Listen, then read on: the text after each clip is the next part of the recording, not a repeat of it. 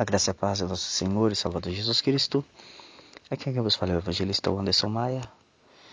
E vamos para um estudo a respeito do Apocalipse. Amém? Neste momento. Vamos estudar um pouquinho. Vamos para a introdução. Amém? E estudemos um pouco da palavra do Senhor.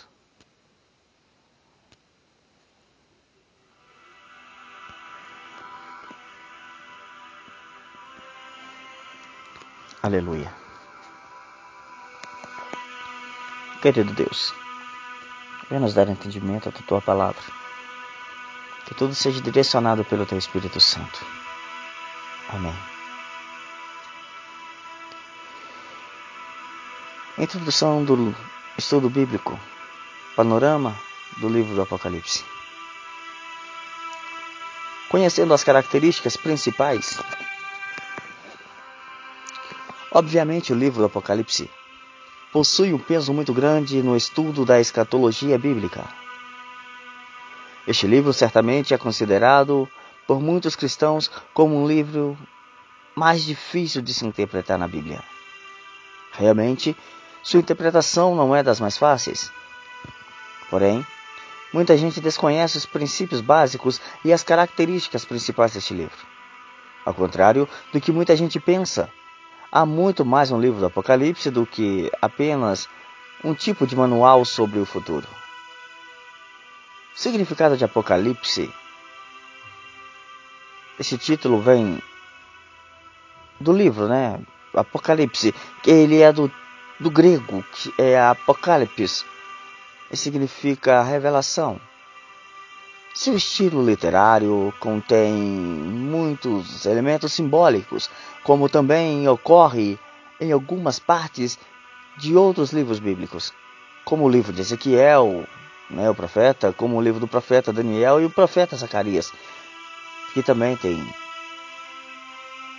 elementos simbólicos. O autor do livro do Apocalipse se identifica simplesmente como João, lá no capítulo 1. Dessa forma, a opinião mais aceita entre os estudiosos é que este João seja o apóstolo João, o apóstolo amado de Cristo. Existe uma discussão sobre a data em que o livro do Apocalipse foi escrito. Alguns estudiosos entendem que o Apocalipse foi escrito antes de 70 depois de Cristo. Outros falam que é 54, outros falam que é 68, durante o governo do imperador romano Nero César. Outros estudiosos defendem que Apocalipse foi escrito após o ano 70, entre 81 e 96, durante o governo de Domiciano. A interpretação mais aceita é que Apocalipse tenha sido escrito na década de 90 depois de Cristo. Bem, como eu não sou um historiador, eu deixo isso para eles. O livro do Apocalipse foi escrito em um período muito difícil para os cristãos. Naquela época, eles estavam sendo duramente perseguidos, em, tanto fisicamente quanto moralmente.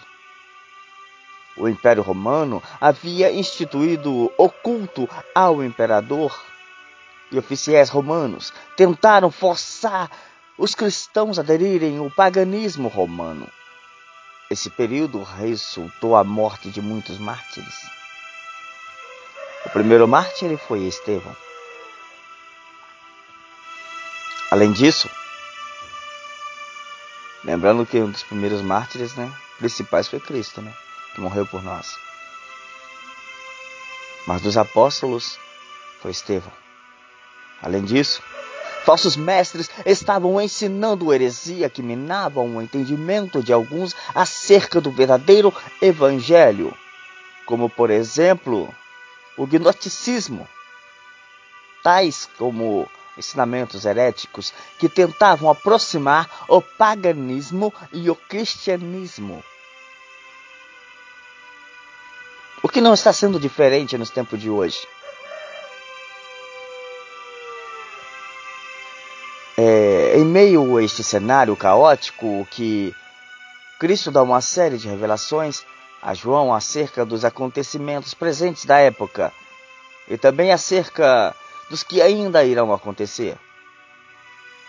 Apocalipse capítulo 1, versículo 19 está escrito: Escreve as coisas que tens visto e as que são, e as que depois dessas hão de acontecer. O livro foi escrito por João enquanto prisioneiro na ilha de Patmos. Inicialmente é dirigido a sete igrejas da Ásia Menor, atual região ocidental Turquia, sendo elas Éfeso, Esmirna, Pérgamo, Tiatira, Sardes, Filadélfia e Laodiceia. Basicamente, a mensagem do livro do Apocalipse para a sete igrejas é que Cristo estava ciente das condições que os cristãos estavam enfrentando. Essa mensagem exorta os cristãos a continuarem firmes, resistindo a todas as tentações e dificuldades, pois a vitória já foi garantida pelo próprio Jesus. E em breve, Satanás será derrotado definitivamente e a igreja reinará eternamente com Deus. Com base nisso, podemos perceber que o conteúdo do livro não está restrito apenas àquelas sete igrejas, mas é uma mensagem endereçada a todas as igrejas de todos os períodos até o fim dos tempos, ou seja, a mensagem do Apocalipse mostra o reinado de Deus sobre toda a história, culminando em um final triunfante em Cristo. Pois bem, esta foi uma introdução do estudo. Eu te aguardo no próximo episódio. Amém? Que Deus abençoe e que nos venha encher de entendimento. Fique na paz.